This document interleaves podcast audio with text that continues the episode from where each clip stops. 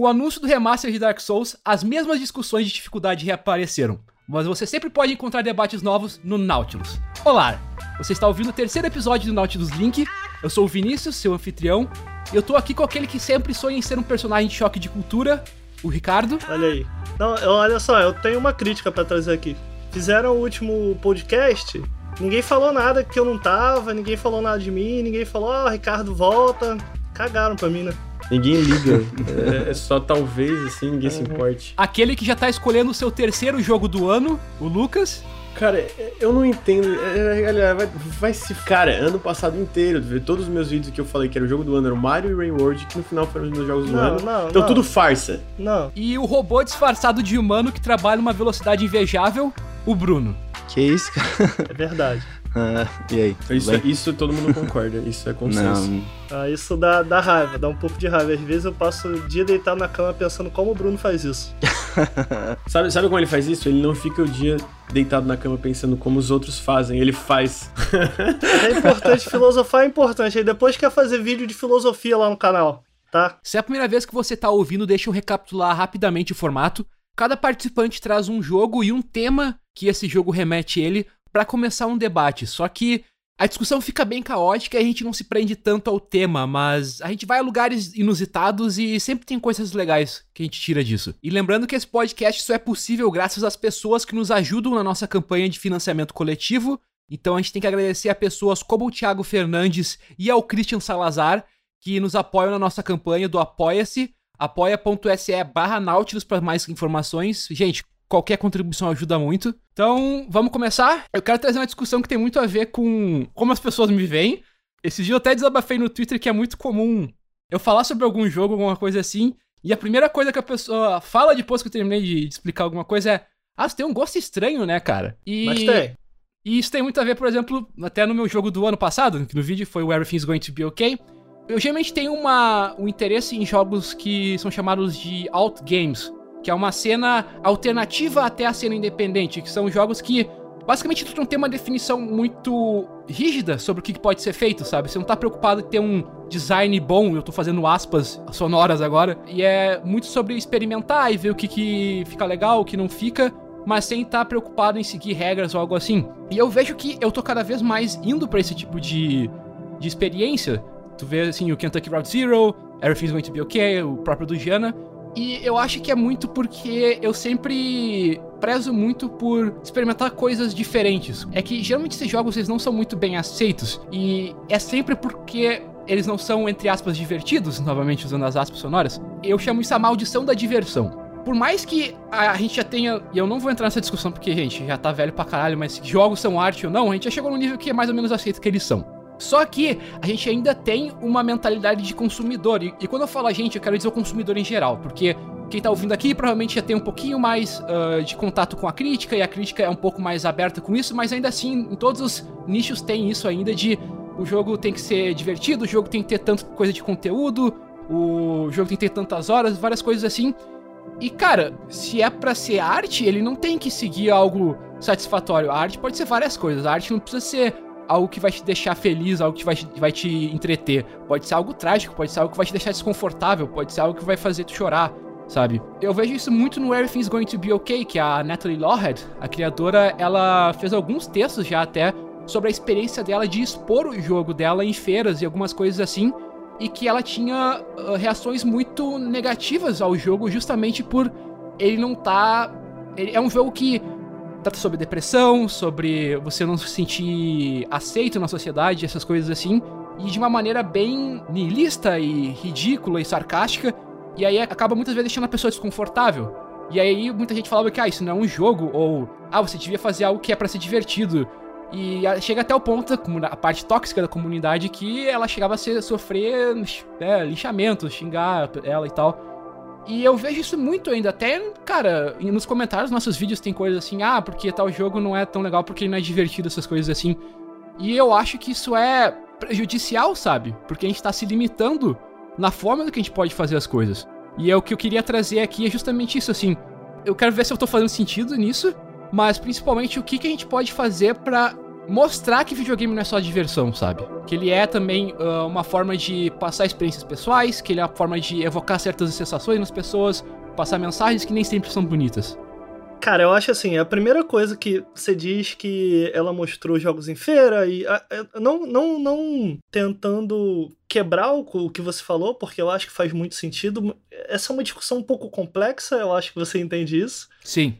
É, especialmente porque, de forma geral, sempre que eu falei sobre isso com pessoas próximas, em que eu falava que jogos não necessariamente precisam ser divertidos, a resposta que eu tinha era como assim? com como assim eu respondia, por exemplo, cara, eu odeio jogo de terror, assim, eu odeio jogo de terror. Eu realmente não gosto. E eu não gosto daquela sensação. Eu, eu, eu o jogo de terror realmente me pega. Eu sou medroso, ponto. É, e eu joguei o Alien Isolation de cabo a rabo, mesmo não curtindo tanto o gênero. E definitivamente não foi uma experiência divertida para mim. Ele tem, ele tem em média umas 30 horas, cara, o Isolation. E eu joguei ele nossa, eu acho que durante um mês. Ao longo de um mês, uma horinha por dia, assim. Porque se eu jogasse mais do que uma hora, eu tava tão estressado e eu tava tão pegado naquela experiência que eu, eu, não, eu não aguentava jogar mais do que uma hora. E eu dou esse, sempre dou esse exemplo. Eu falo, por exemplo, o Alien Isolation eu joguei e tal, e eu fiquei. E o jogo realmente me deixava, digamos, entre aspas, aterrorizado. Eu realmente ficava tenso, ansioso, e não era divertido. E de forma geral, a resposta que eu, que eu tenho é: pô, mas isso é divertido. Se você gostou de sentir isso, foi divertido. Então, para a gente falar disso, primeiramente tem que se fazer entender que. E eu, eu tenho dificuldade. Eu queria até perguntar se você tem uma ideia de como passar isso. Eu não sei fazer o cara entender, cara, não, isso não é divertido. Para mim foi diferente sentir isso. E por isso eu voltava. Mas, cara, não sei se divertido é a palavra correta para é, resumir o que eu senti enquanto jogava, saca? E quando eu ouço isso, ah, mas, pô, você ficar horrorizado é divertido? Eu fiquei, será? Eu não sei, entendeu? Então eu entendo esse lado, saca? De, da galera não achar que é sempre sobre diversão, entendeu? Por mais que ah, seja uma experiência agonizante, por mais que seja uma experiência é, em que você tá desconfortável ou que te faça refletir, no final aquilo volta pro. É como se tivesse um loop, ele sempre volta. Você só vai continuar fazendo isso se isso for divertido? A palavra nesses casos, tipo Alien Isolation, não é que ele foi divertido, ele foi interessante, cara. Se eu pego, por exemplo, como eu falei, a maioria dos meus jogos que me tocam, que eu, eu lembro com carinho, são coisas que não são divertidas. Cara, o próprio Kentucky Route Zero. É um jogo que, velho, eu não posso, por mais que ele não seja aterrorizante, ou até algo que te deixe necessariamente triste, não é algo niilista, sabe? Mas ainda assim, em nenhum momento foi algo tipo, cara, eu vou jogar Isolation, vai ser muito divertido, não sei o que. Tipo, eu ficava com um sorriso no rosto, algo assim. Não, era sobre eu pensar sobre coisas, sabe? Tipo, sobre a vida e, e essas coisas assim. E é muito sobre ter um interesse naquela coisa e não aquilo vai me dar prazer, sabe? Porra, mas você vê como é difícil tentar explicar isso? E pô, hoje eu já me vejo, eu tenho, a gente de forma geral, entre aspas, a gente tem esse poder de ter essa conversa e iniciar esse debate, digamos assim. Inclusive eu conversei com você fora aqui que, cara, esse era um tema que eu queria tocar, mas que eu ainda estava pensando muito nele, porque eu acho um tema muito complexo por causa disso. De você definir o que é divertido ou não, porque a minha relação com obras, por exemplo, com filmes, eu gosto muito do. Inclusive, eu fiz um vídeo do Ruiner, eu falo sobre isso. do Eu gosto muito dos filmes do Nicholas Winding Refn, e de forma geral, eles são. Fora o drive, mas eles são bombardeados, assim. E, cara, realmente, o. O Caio ele foi assistir o Only God Forgives e eu falei, cara, não sei, não assista. Eu sei que ele não gosta do que o diretor faz e, de forma geral, ele é um filme chato. Mas o que me pegou me pegou não só nesse filme, como no Neon Demon também foi o, pós-filme, digamos assim, enquanto ele me fez refletir. Cara, eu acho que tão, tão poucos filmes fazem isso, têm esse efeito comigo hoje. Eu admito que é muito porque eu não vou atrás deles, mas eu consigo eu consigo enxergar no filme uma linha clara. Cara, isso não foi divertido. Enquanto eu assistia o filme, aquilo não foi divertido para mim. Ele não tem o objetivo de ser divertido, então tem isso. Mas o pós-filme eu consegui eu consegui perceber o meu interesse na obra, porque eu gostei tanto dele, que foi exatamente ele me fez, depois do filme, ficar raciocinando sobre aquilo, tentar entender as simbologias e tal. Eu não tenho certeza se jogos fazem isso hoje. Não, eu acho que é muito a questão de tu estar tá imerso na experiência, independente se é divertido ou não é divertido. É uma coisa que eu bato muito na tecla, que alguém fala que, ah, cara, que devia ser assim, devia ser assado. Cara, não devia ser nada, devia ser a forma que quem tá criando o jogo quer que seja. Se isso vai ter sucesso ou não vai, vai vai ser bem recebido pelas, pelo público e pela crítica, dependendo do que, que tu quer passar, não importa muito. Isso usando o filme como exemplo, que a filme é mais, é mais universal, é mais fácil de falar. Eu vendo um filme super famoso que é o Graveyard of the Butterflies, do estúdio Ghibli, eu fiquei preso no que eu tava vendo. Eu queria saber o que ia acontecer, mas eu não estava me divertindo em nenhum momento. Eu tava triste o tempo todo, porque é um filme muito triste. Ele não quer te deixar feliz, ele não quer te deixar animado, ele não quer te divertir ele quer te mostrar uma realidade que numa época foi muito trágica. Mas olha só, e essa é a minha questão. Não que eu discorde de você.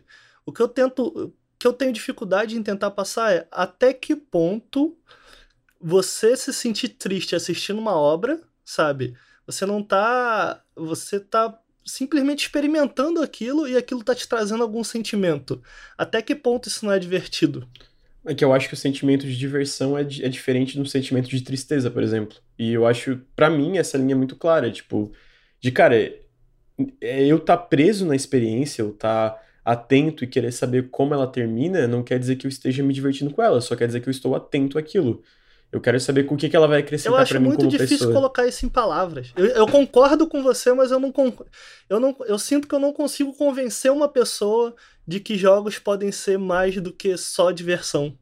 É, mas é que isso tem muito problema da forma como a gente fala. Cara, o, o status quo, o padrão da gente elogiar jogos é sempre, ah, é o escapismo, é ele me fazer sentir uma criança de novo, é a nostalgia, sabe? Cara, até quando. Inclusive, diversão costumava ser um dos. Tipo, replay, diversão. É, é tipo, é esse problema. A gente tem uma, uma coisa muito orientada ao consumidor, sabe? E isso até a própria crítica. Cara, a quantidade de reviews quando saiu o Zelda e o, o Mario, sabe? Tipo, dois jogos que fazem coisas interessantes, mas o foco é, ah, me fez sentir que nem uma criança de novo. Tipo, cara, já deu disso, sabe? A gente pode mais que isso. Aí eu discordo, peraí. Eu acho Cara, eu, que... acho, eu acho limitante, cara. Não, não, eu, eu discordo completamente de, cara, tu usar diversão como um diferencial na, na tua análise, na tua crítica, cara, não tem problema nenhum nisso. Eu acho completamente limitante, cara. Eu, eu não a gente vai discordar muito. Eu acho que assim, cara, tem jogo. Pô, mas a Nintendo, de forma geral, ela faz jogos com esse objetivo. A Nintendo quer fazer jogos divertidos, ponto. E eu não vejo problema nisso. Não é ele ser divertido. Olha, o que eu tô falando é. A forma que a gente diz, a gente só enaltece isso, entendeu? Cara, você enaltecer um jogo por ele. Ah, te vai sentir uma criança de novo. Isso é o padrão, gente. Mas aí que tá, eu vou voltar e vou bater. Cara, não tem problema nisso. Não limita de forma alguma. O que, que é o limitante para mim é tu criticar um jogo por ele não ser divertido.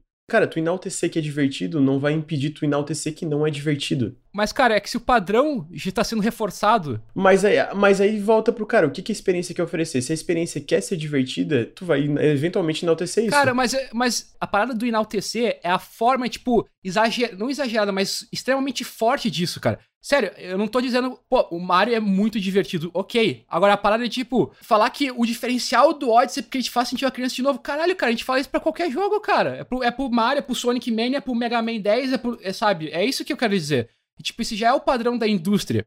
Se tem uma coisa, tipo, everything's going to be okay. Isso já não é um jogo. Falta a gente, talvez, abrir mais espaço para essas coisas e, cara, isso aqui, enaltecer isso, sabe? Tipo, ele, ele ser diferente nisso aqui tal, e não só a parada da diversão ser, ser enaltecida, eu não, eu não vejo como construtivo, sabe? Eu acho que não tem problema nenhum em um jogo que foi feito para ser divertido. Não, ele não é problema, gente, é com enaltecer, não é só tu elogiar, é tipo, é, é, é é, entendi. é que é uma coisa muito intensa. Isso entendi que eu acho que é complicado. Eu entendi o seu ponto. Eu entendi o teu ponto, mas assim, aí tá querendo dizer o enaltecer no, no contexto geral. Tipo, ah, que diversão é usada como um parâmetro para todos os jogos. Aí eu concordo, não é, não é necessário usar como um parâmetro para todos os jogos. Mas, cara. Mas enquanto a gente continuar enaltecendo isso, esse é um padrão que vai continuar se repetindo. Justo, mas é isso. Sim, mas daí o problema desse ponto para mim é que tem jogos que são feitos para serem divertidos. Eles são feitos para, cara, eu quero te divertir.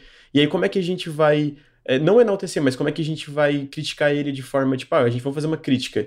Qual palavra a gente vai usar no lugar? Pô, ele ele é legal? Eu, eu... Não, cara, mas não é isso. É porque tem outros Não, eu, ângulos. eu é entendi que o teu os- ponto, mas pra mim a gente tá num impasse aqui. É tipo, tu pode falar, cara, o que que faz o, O- Odyssey interessante, entendeu? É que o problema é que é- ele foca muito nesse sentimento e não, ok, fala sobre como ele faz essas coisas. Por que que o Odyssey é interessante? Por que que o, o Odyssey é tão divertido? Ok, Mas agora aí vem foca... um problema da crítica geral pra mim. Porque todas as críticas, independente se é sobre diversão, se é sobre emoção, se é etc., muitas delas são superficiais e não falam como eles chegam nisso e falam que eles são isso.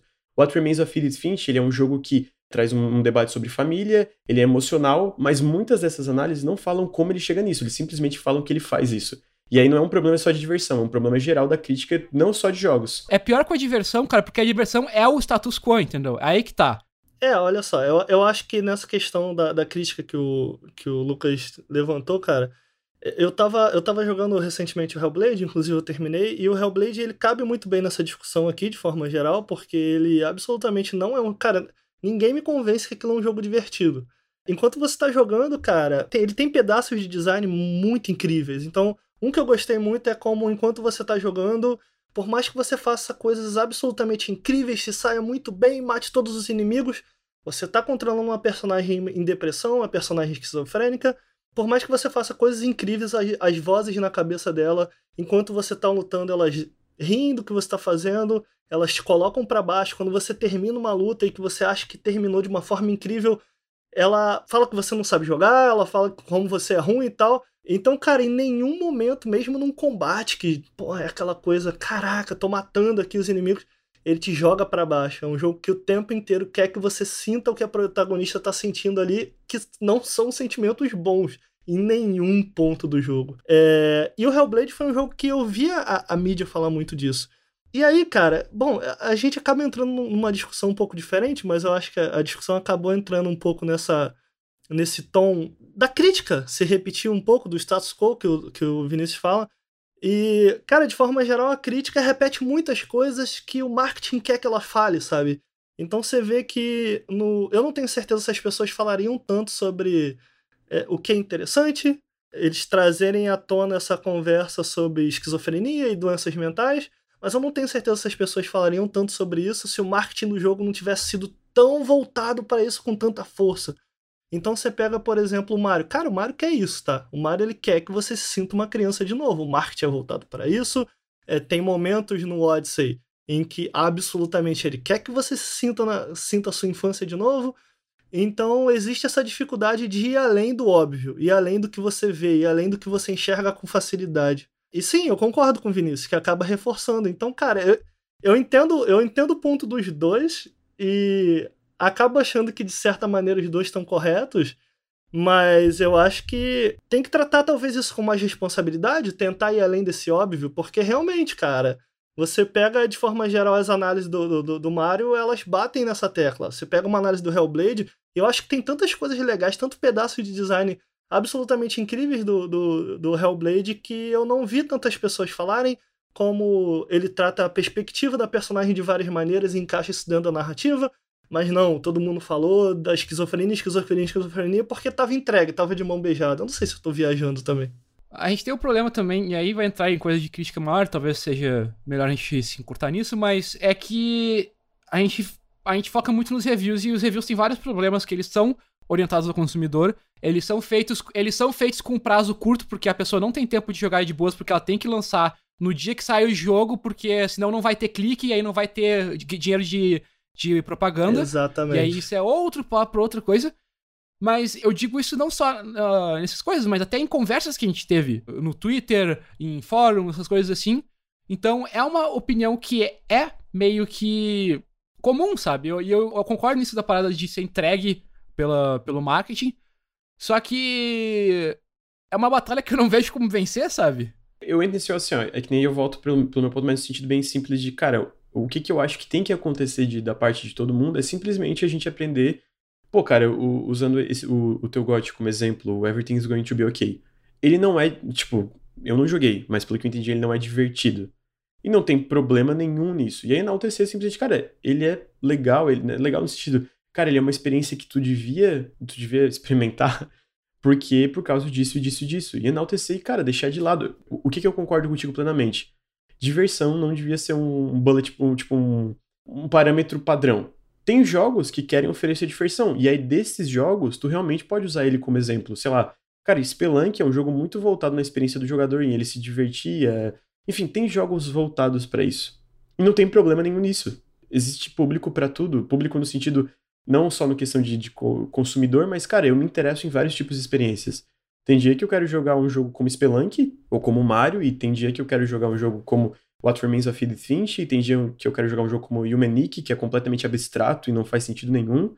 Então, enaltecer experiência por experiência, tipo, puxar, cara, essa... Sim, mas eu acho que a dificuldade, existe uma dificuldade do público enxergar isso, Lucas. A gente, eu acho que a gente talvez até consiga enxergar isso da, da, daqui, desse lado, mas, por exemplo, eu tive uma conversa com meu irmão que totalmente, cara, ele adora o canal, mas ele. Ele é bem casual nesse sentido, sabe? E a conversa que eu tive com ele, eu lembro que foi em 2016. Eu botei o Hyper Light Drifter como meu jogo do ano. E, cara, eu tive um debate longo com ele sobre como ele simplesmente não aceitava que um jogo feito daquela forma poderia ser jogo do ano, enquanto tinha, se eu bem me lembro, um Uncharted saiu também naquele ano, quanto tinha um Uncharted 4, que era uma produção super bem feita, com, com é, animações faciais incríveis, com gráficos. E ele.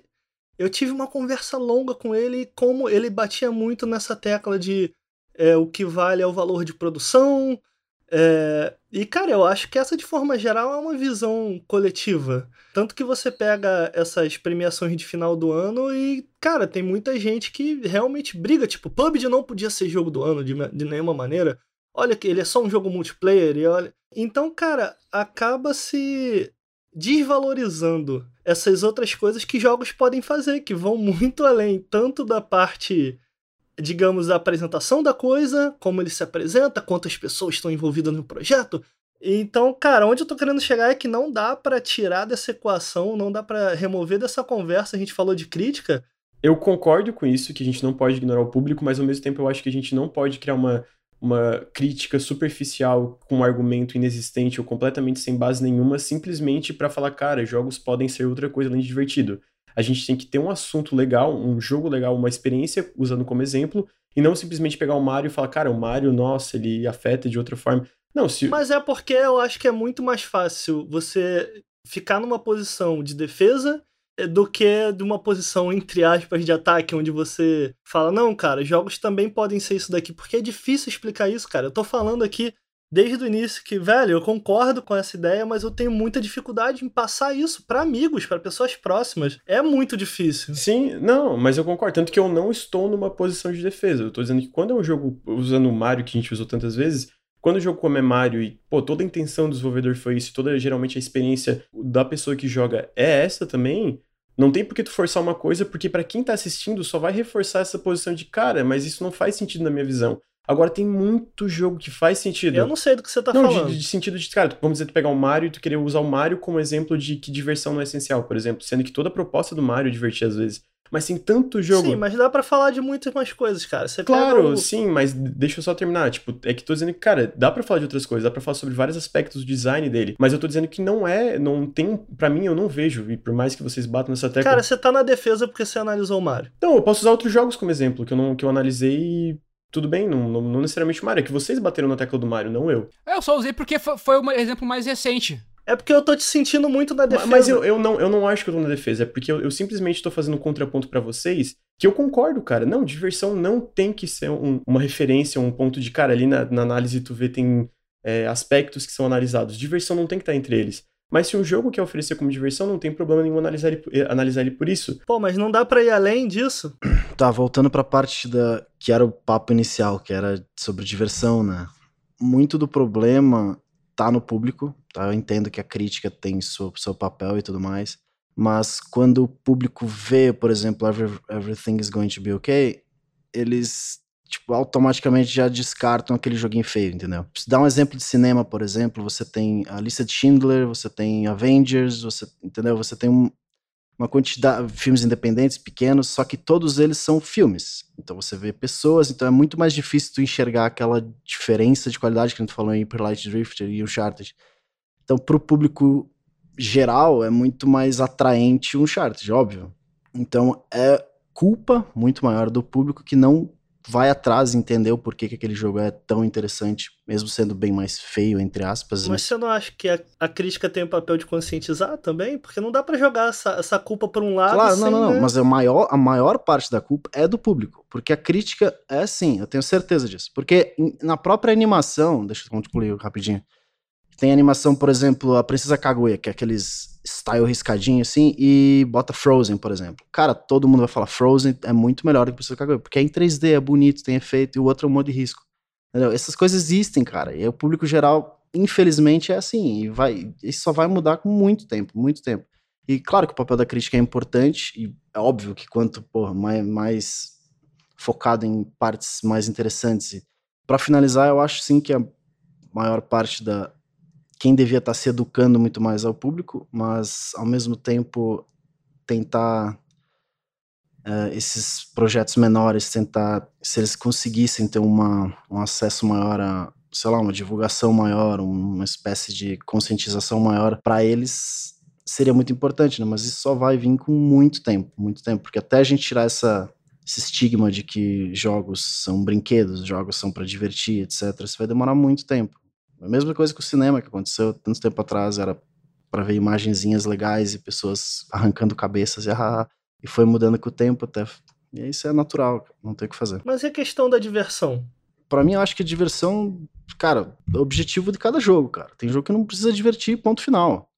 Agora, tem gente que acha que tem que divertir. Todos os jogos têm que ser super divertidos porque o videogame é um brinquedo. Não. Mas o problema é justamente nisso, que, ok, o cara quer isso, mas ele não pode só aceitar que tem jogos que não é pra ele, sabe? Esse é o problema principal. É tipo, ok, o cara pra ele videogame é diversão. Tá, beleza, mas aceita que existem jogos que não são isso e que não são pra você. Mas não, aí vem, vem o pessoal com a- a- as tochas e as foices, não. O maior problema também disso, assim, maior não, mas um grande problema é que, cara, diversão é um conceito tão abstrato, tipo, cara, o que que é uma coisa divertida, sabe?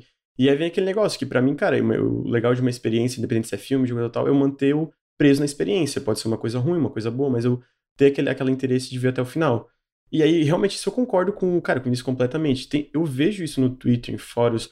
Ah, chega um desenvolvedor falando, cara, não, não queria que isso fosse divertido, eu queria que.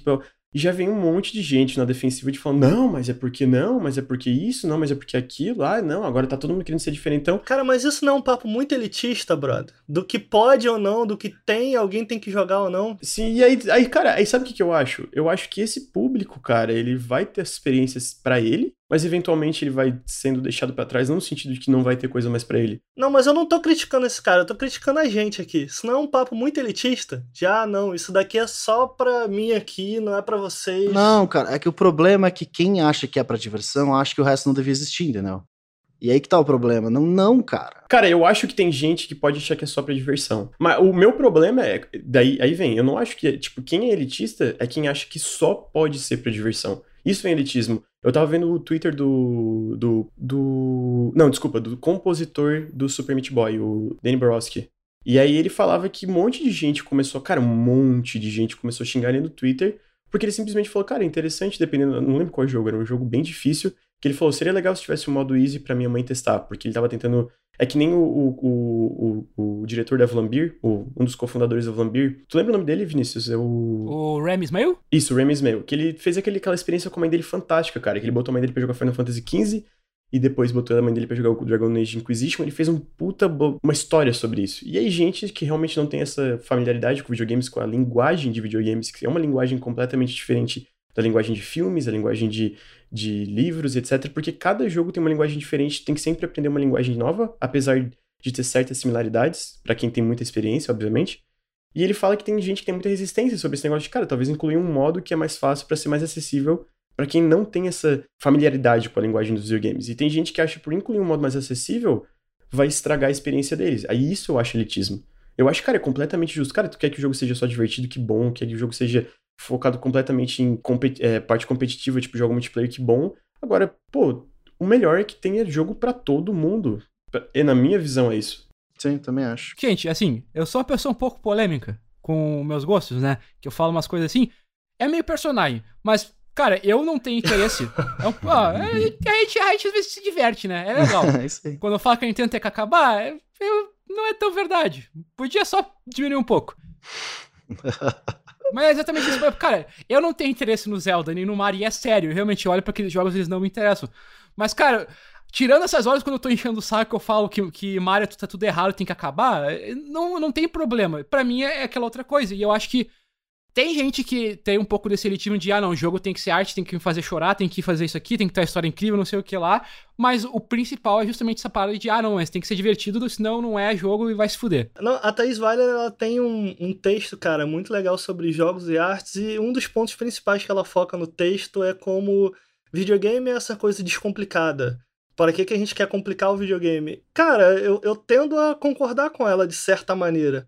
Porque o título do texto dela é Videogames não são arte, porque eles não precisam ser arte. Então, lendo o texto, você vai entender o que ela está querendo dizer. Ela não está querendo dizer que videogames não são arte. Leia o texto. É, só para contextualizar, é que tem muito a ver com a, a fadiga que tem no discurso de se, ah, jogo é arte ou não, que já tem décadas isso. O próprio elitismo, que tem muito. E fica muito nas mesmas discussões. Então, principalmente, que nem a Thaís, ela, é, ela além de desenvolvedora da Joymaster, ela é acadêmica também, então tem uma fadiga nessas pessoas que estão nessas conversas de, cara, chega desse assunto, não importa, sabe? Foda-se. É, então, cara, eu tava falando aqui sobre tentar fazer o público entender o porquê aquela experiência pode não ser divertida. Esses jogos que você citou, ô Vinícius, de forma geral, acho que eles são bem acessíveis, o que é animal. É, são jogos, cara, boa parte, esses outgames, né? São. Boa parte são de graça, né? Ah, quase todos. Máximo apague o que quiser, sabe? É, mas aí tem dois pontos, cara. Que é, ah, por que, que a galera não aceita isso? Cara, primeiro, arte é divisiva, ponto. Eu acho que quando a arte não é divisiva, a gente tem um problema. Aquilo vira puro entretenimento. Eu acho que esses jogos nasceram com o intuito de ser divisivos e eles vão ser divisivos, velho. E outra coisa que eu acho é que esses jogos, de forma geral, eles são muito conceitos e nem todo mundo tá interessado no conceito. E eu tô falando muito por mim aqui, porque eu tenho eu gosto muito de jogos independentes, eu tenho algum interesse nesses jogos, eu já tentei me aproximar um pouco mais na cena eu pretendo continuar me aproximando, especialmente por causa do Nautilus, mas o meu interesse morre um pouco quando eu vou jogar esses jogos, exatamente porque eles são muito conceitos. O, o conceito é muito legal, mas uma vez que você entende o conceito, aquilo meio que morre, porque ele, digamos que eu não acredito que esses jogos tenham a melhor execução que poderia se encontrar pro conceito que ele levanta. É, então tem esses dois pontos. A questão de, cara, são jogos divisivos, eu acho que é a natureza deles. E essa coisa deles serem mais conceito do que jogo. Cara, então, mas é aí que tem um ponto. Tu tá focando muito no as pessoas gostarem do jogo e não é isso que eu, que eu tava tentando trazer, é justamente as pessoas aceitarem isso, a gente fugir dessa mentalidade de ah, isso aqui não é tão jogo que nem tu falou porque eles são mais conceituais. Ah, entendi. É esse o problema. Eu não acho que todo mundo tem que gostar desses jogos, eles não são para todo mundo. Assim como, cara, o Mario e o Zelda, eu só aceito que eles não são para mim. É só isso, sabe? Eu não preciso jogar eles. Mas o que eu. Mas por que eles não são para você? Porque eu, cara, eu já. Eu tenho dificuldade de entender é, isso. Eu também tenho dificuldade de explicar porque é algo muito instintivo. Eu já conversei contigo bastante disso de. Cara, tu me passa, por exemplo, sobre bruxos, eu, eu assisto, eu. Pô, maneiro, mas. Tá, tá bom. E eu acho que. Teve uma palestra, cara, eu não sei que feira, foi alguma feira acadêmica, não foi na GDC. Teve também uma pessoa que eu não lembro quem foi, que tá fazendo uma apresentação sobre perfil de pessoas que jogam videogame, indo além de ah, hardcore, casual, essas coisas. E aí, um, das, um dos perfis que ela traçou, ela chamou de novelty seekers, ou pessoas que buscam coisas novas. E eu acho que eu sou muito disso, sabe? Eu olho o Zelda, mesmo que o Breath of the Wild sendo algo inovador, sabe? Saindo da fórmula da série, eu olho, tá, tem o Link, tem a Zelda, ainda é o herói buscando derrotar o vilão. Sim, segue um padrão. E eu fico, e eu já perco o interesse, sabe? E é, é muito isso para mim. Tipo, Cara, eu consigo olhar e achar, ok, eu acho que se eu jogasse, eu ia gostar, mas não me dá vontade. E aí, por isso que eu, eu meio que deixo de lado. É, é isso que só que. Quer dizer, e eu entendo que, por exemplo, quando eu mostrei o do Gênio Everything's Going to Be Okay no vídeo de melhores do ano, tem muita gente que deve ter batido o olho e achado, mano, o que, que é isso, sabe? E ok, não é para todo mundo. É, é, só que vamos pular a parte que a gente fica, ah, isso aqui é, isso aqui não é. Porque que nem a gente tava falando de filme. Você tem algumas coisas desastrosas, tipo o The Room, agora que está na moda por causa do artista do, do desastre, que é um uhum. filme que é um filme que é muito ruim. E você também tem filmes que nem, tipo, o A Serbian Film, que é um filme que é só pra ser chocante. Por mais que um seja ruim por tal coisa ou por outra, você não vê discussões, ah, isso aqui não é um filme, sabe? E é só isso que eu quero que, que me incomoda. Que a gente pule essa parte de tentar definir o que é e o que não é. E ok, você não gosta, você acha ruim. Isso não tem problema. Você tem razão. Eu acho também outra coisa, só complementando também, o problema é quando começa a ameaçar de, de ameaça de morte, começa a xingar, chamar de vagabundo barra vagabundo, tipo, um monte de xingamento completamente desnecessário que tu fica, cara. Isso é um absurdo, né? Não, não, não, gosta, tu quer criticar o jogo, tudo bem. Não, e até quando são práticas, a, a, a práticas abusivas, tipo o negócio da, das loot boxes no Battlefront 2, o pessoal foi, começou a atacar desenvolvedor. Sendo que, cara, foi uma decisão executiva, sabe? É óbvio que não foi eles. É, isso é outro papo que, cara, eu gostaria muito de ter com a nossa audiência. O desenvolvedor não é o vilão, gente, pelo amor de Deus. Cara, sempre. É, é fazer abuso via internet é escroto. Vai se fuder. A gente tá falando sobre como passar certas coisas pro jogador e ele às vezes ter que reconhecer coisas que ele não quer no jogo, mas muitas vezes a gente tem uma busca por coisas que a gente já tem e nem sempre são as melhores. E o Bruno quer trazer algo sobre isso? Por eu ter jogado Final Fantasy a minha vida toda, praticamente, né? Jogos de RPG por turno, e tem um, Tipo, geralmente quando eu bato com algum jogo do tipo, seja um RPG por turno mesmo, tipo, especificamente os personagens de ladinho, assim, e você, cada um ataca uma vez. Que nem o, por exemplo, um dos últimos que tá saindo agora, o Octopath Traveler Project do, do Switch. E quando eu testei a demo, eu fiquei, caraca, eu preciso muito explorar esse combate, eu preciso muito entender melhor, mesmo sem saber quem que eram os personagens, saber nada da história, eu queria muito, sabe? E até na época do Final, eu lembro que o, o Chrono Trigger, que eu comecei a jogar e eu me incomodou um pouco pelo combate sem tempo real, sabe? Claro que hoje não acontece mais tanto, né? Uh, de eu ignorar um jogo, óbvio, não acontece eu ignorar um jogo por ele ser tempo real, por exemplo. Mas sempre que surge um RPG ou alguma coisa do tipo por turno, me atrai de uma certa forma me atrai de uma forma diferente. E eu sei que muito disso é a nostalgia. Eu queria ver com vocês quem, se vocês têm algum sistema, sei lá, pode ser um sistema de craft, um sistema de customização de roupinha, sei lá, um sistema, qualquer tipo de sistema que tenha esse efeito.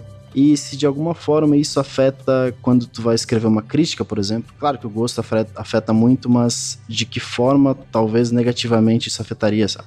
Porque a mim, eu exploro, tento explorar muito mais disso e é, e de certa forma eu acabo ignorando alguns problemas dentro desse sistema de tão acostumado que eu tô e de tanto que eu gosto, entendeu? É, eu, eu esses dias eu tava pensando numa parada que eu tava viajando. Eu gosto de ficar na cama pensando coisas, tá? Hum. Desculpa.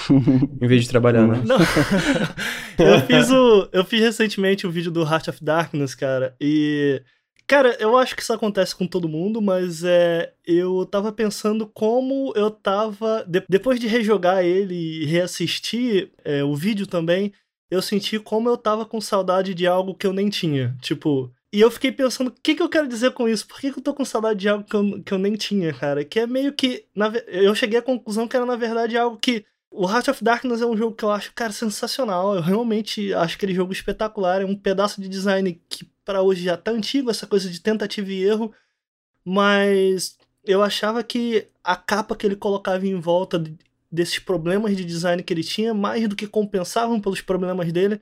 E eu fiquei, porra, cara, quando eu vou jogar um jogo de novo que faça isso, que cometa esses erros, mas que em cima desses erros ele consiga desenvolver novas maneiras de errar, sabe? Tipo, é porque você tá falando do, do, de jogos de turno, e cara, tem essa conversa muito grande. Você está citando Final Fantasy, de forma geral, jogos japoneses, mas tem essa conversa muito grande dentro da comunidade de CRPG de qual o melhor sistema, se é o em tempo real e o em tempo real que se chama em CRPG é ainda aquela coisa isométrica, mais puxado do Baldur's Gate, o tempo real com pausa, né? Ou se é a coisa em turno. E por muito tempo essa discussão ficou em qual é o melhor, quando na verdade cada um tem seu motivo para existir. O Original Sim, que você chegou a falar no vídeo de Melhores do Ano, cara, eu segui a comunidade dele porque eu, eu, eu apoiei o primeiro e tinha uma discussão enorme na, dentro da comunidade como esse jogo seria melhor se fosse tempo real. E eu fiquei, gente, não seria melhor, seria diferente, sabe? É, onde eu tô querendo chegar é só que tem certos estilos que eu acabo me lembrando muito do passado, digamos assim, é, designs passados que acabaram saindo de certa forma de uso porque entendeu-se que era melhor de outra maneira. E é um bom exemplo o RPG que você está usando e o próprio, os próprios sistemas de RPGs que eu citei, porque como tem essa coisa hoje em dia de que ah, o tempo real é a evolução, eu acho que a gente já andou o suficiente para perceber que não existe, não sei se eu tô viajando aqui, mas eu não vejo como uma evolução, sabe? Na verdade, são dois pedaços de design completamente diferentes em que cada um tem seu pró e contra. isso meio que prejudica o outro o sistema que foi abandonado, de certa forma, que ele podia estar tá evoluindo, né? E ter gente explorando de uma Exatamente. forma diferente esses e... sistemas antigos, porque hoje é mais aceito o novo, né? Explorando os problemas, sabe? Tipo, porra. É, uh -huh. o... Ah, o, o, RPG por turno, por exemplo, a cena independente explora muito mais hoje, né? Porque o desenvolvedor grande, Final Fantasy XV, por exemplo, é Devil May Cry, aquilo. Não tô, não tô xingando, tá? Mas é parecidinho com Devil May Cry. É, eu tenho, eu tenho como exemplo o Yakuza Zero, cara, que foi um jogo que eu já falei várias vezes que eu usei o termo erro honesto, né? Que é tipo, porra, cara, é um jogo de open world, beaten up? Tipo, que sentido faz isso? E hoje a gente pega, eu vejo muita gente falar, ah, pô, hoje em dia não existe mais beaten up porque os jogos de ação, aventura, como o Devil May Cry, o God of War, eles substituem o beaten up e eu acredito que não. Eu sinto. É muito diferente. Eu tava jogando um jogo que ele tem como objetivo. Um jogo independente que ele tem como objetivo. É basicamente um remake de Street of Rage, é o Takeover. Uhum. E como é diferente, não só a dinâmica, o loop de jogabilidade é completamente diferente, a dinâmica é diferente, o que eu sinto enquanto jogo é diferente, então não. God of War não é uma uma evolução do beat'em up, cara. Beat'em up é a sua coisa e o, esses jogos de aventura são sua coisa. E eu fico meio assim, cara, eu queria que continuasse saindo jogos beat'em up. A gente ainda vê alguns saindo para eles tentarem se apropriar dos erros. Eu acho que hoje a gente consegue olhar para esses, esses jogos ainda que com uma camada de nostalgia que atrapalha, mas a gente consegue olhar para esses jogos e comparar com entre aspas essa evolução que, que é dada ao gênero e tentar, talvez, é, encontrar novas formas de fazer aquilo funcionar. E, cara, isso me interessa muito. E eu tô falando do Yakuza exatamente por isso, porque eu acho que o Yakuza encontra uma nova forma de fazer um erro, entre aspas, funcionar. Um, o que hoje não é mais um design aceito, digamos assim, sabe? Eu tive uma época que eu basicamente só jogava Adventures Point and Click, somente porque era o gênero principal que eu joguei crescendo.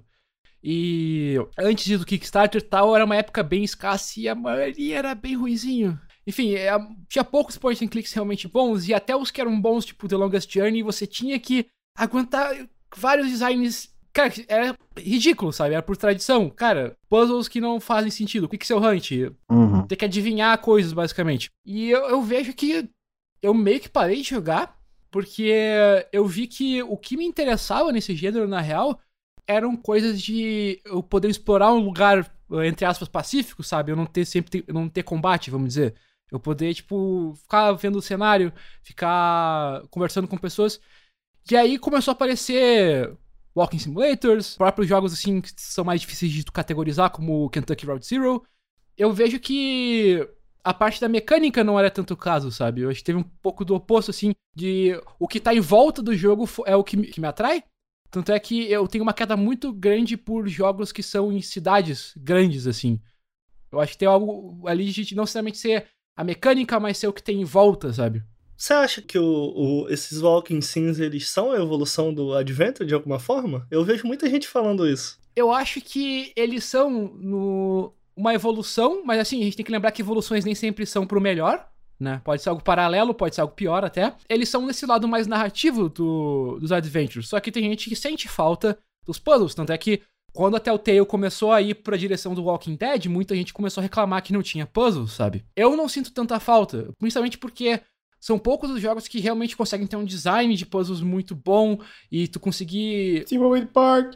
Eu não joguei, cara, até hoje, sabia? Esse jogo é muito bom, cara. Não, mas realmente, ele é justamente, ele é algo que tá indo contra, ok, vamos continuar com a fórmula tradicional, ou, ou vamos evoluir a fórmula tradicional. O Walking Sim, eu acho que, cara, tem esse traço disso, mas para mim ele vai muito mais do, pro lado do Immersive Sim. Aliás, ele é claramente porque, né, ele nasceu do Bioshock, o, o, principalmente do Minerva's Day, né? Porque o Gone Home, vamos dizer assim, é o jogo que, que evoluiu isso, até o próprio Dear Esper é baseado na engine do Half-Life também, então tem uma coisa assim, e eu acho que eles acabam fazendo uma analogia, vamos dizer assim, um paralelo, que o Immersive Sim é sobre interação entre sistemas de jogabilidade, entre aspas, e o, o Walking Sim, para mim, tem uma direção que é mais sobre a interação entre sistemas de narrativa. Tu vê o Tacoma, por exemplo, tu tem a parte da narração, das gravações, que tu pode ir uh, avançar e retroceder, tem a parte de ver os objetos, tem a parte do, das cartas ou dos textos, dos e-mails, e esses sistemas de narrativa assim, interagem entre si, sabe?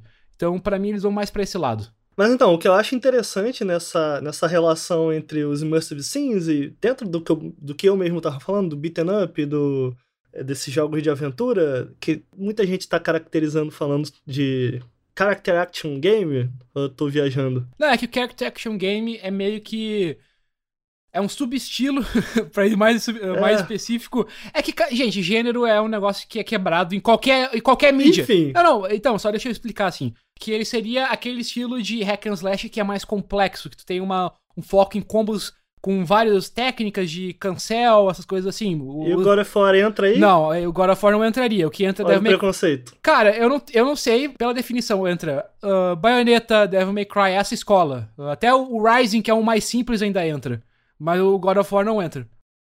Mas tem, tem muita gente, eu acho que até desenvolvedor, tipo, na época que o, que o jogo saiu, o God of War 1, o 2 e até o 3, ah. eu posso estar viajando, mas eu lembro que eles se auto-intitulavam, pelo menos o pessoal na hora que estava definindo, explicando, falava Character Action Game ou Hack and Slash, eles definiam, usavam para explicar o jogo. Eu, eu não lembro, mas é que, cara, isso acaba entrando no, naquela discussão de categorização. Eu, eu gente, eu sou, eu sou emo, tá? Tenho que fazer a confissão aqui.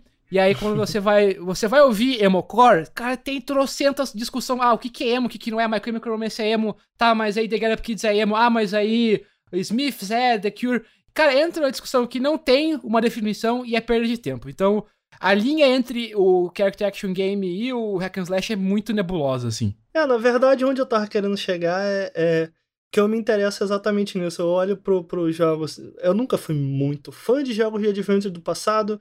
No entanto, eu consigo me divertir com, esse, com, os, com os adventures atuais, como o da Telltale, que tem bastante foco muito mais em narrativa.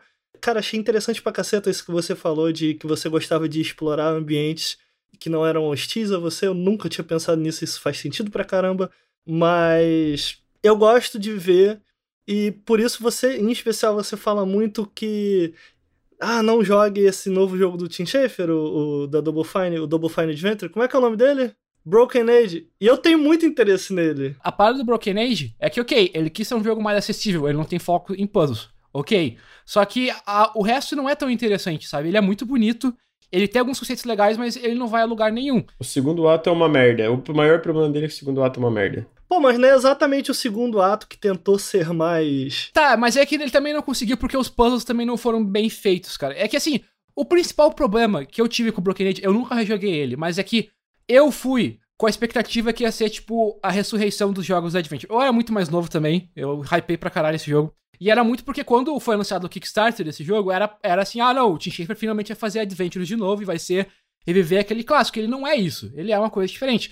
Eu não sei, eu teria que rejogar ele porque eu acho que eu teria uma opinião ah, mais amena dele, uhum. mas é muito daquela coisa da expectativa contra a realidade, sabe? Só, só uma coisa muito importante ressaltar. Uh. Não, só na parte de adventure, por mais que os adventures antigos tivessem puzzles legais e, e desafios legais, todos os clássicos tinham personagens legais também, tinham mundos legais. Que te...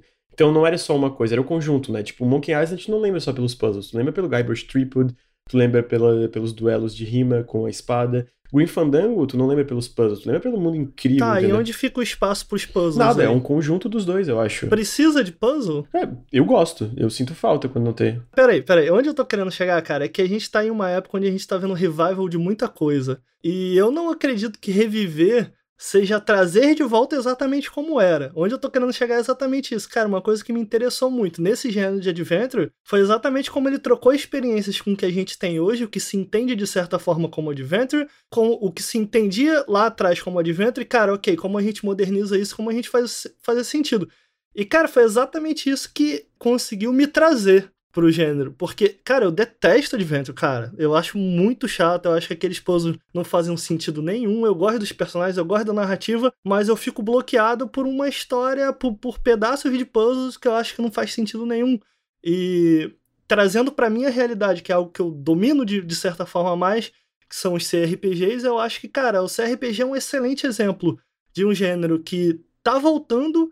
E, cara, ele tá voltando de uma forma que para mim, pelo menos, ele tá, ele tá tão consciente dos problemas que ele tinha no passado e do que ele pode fazer para melhorar, cara, tá melhor do que antigamente. Lógico que a gente tem mais exemplos como Pillars of Eternity, que tentou fazer muita coisa lá atrás, renovar e fez errado. Mas, cara, como eu respeito esse jogo, porque ele tentou fazer diferente. O próprio Tyranny da Obsidian também falha em muitas coisas, em muitos aspectos, mas ele tentou fazer diferente. E aí, no meio dessa experimentação, a gente tem um Divinity Original sim, sabe? Voltando pro Broken Age agora, eu me interesso nesse jogo exatamente porque ele não é esse revival do que você achou que seria. E sim do que. Mas ele é bem tradicional, ele é super tradicional. Ele, ele foi vendido como um revival do Adventure. Porque assim, ó, tu fala sobre, cara, mas tu não acha que avançar isso, avançar aquilo, reconhecer os erros do passado, aí que tá. Tem muita gente que achava que puzzles não eram um erro. Isso é subjetivo. Tu fala que tu não gostava, mas era a tua experiência. Isso vem muito da subjetividade de cada um. Eu não sou o cara que fala, nossa, tem que ter puzzle. Tipo, para mim, cara, o que importa no final é a qualidade da experiência. Então, o Thimbleweed Park, eu adoro esse jogo. Cara, eu adoro, adoro. Eu achei ele muito bom. Assim, eu acho que, como point and click, ele é um, é um exemplo de, cara, tu, cara, tu vai recomendar qual é um jogo bom point and click. Thimbleweed tá entre as recomendações. E ele tem puzzles, só que obviamente ele é um pouco diferente, porque ele puxa muita coisa do antigo, inclusive visual, que ele é bem pixel art é, trazendo aquela vibe do, do, dos clássicos da, da LucasArts, da, da, da engine Scan. E, mas ele, ele muda, ele é, ele é meio pseudo mundo aberto, que ele é bem aberto, controla quatro personagens ao mesmo tempo e cada um tem sua narrativa diferente, que no final vai se afunilando numa narrativa principal, mas então, se tu trava em um, tu vai para outro, e aí esse outro te dá uma dica do Porra, outro. sensacional. Então é, uma... é porque eu não acho que exatamente é um erro o puzzle. Isso que você falou do Timbleweed faz muito sentido. Onde eu quero chegar é, cara, perceber que havia um problema. Por que havia um problema?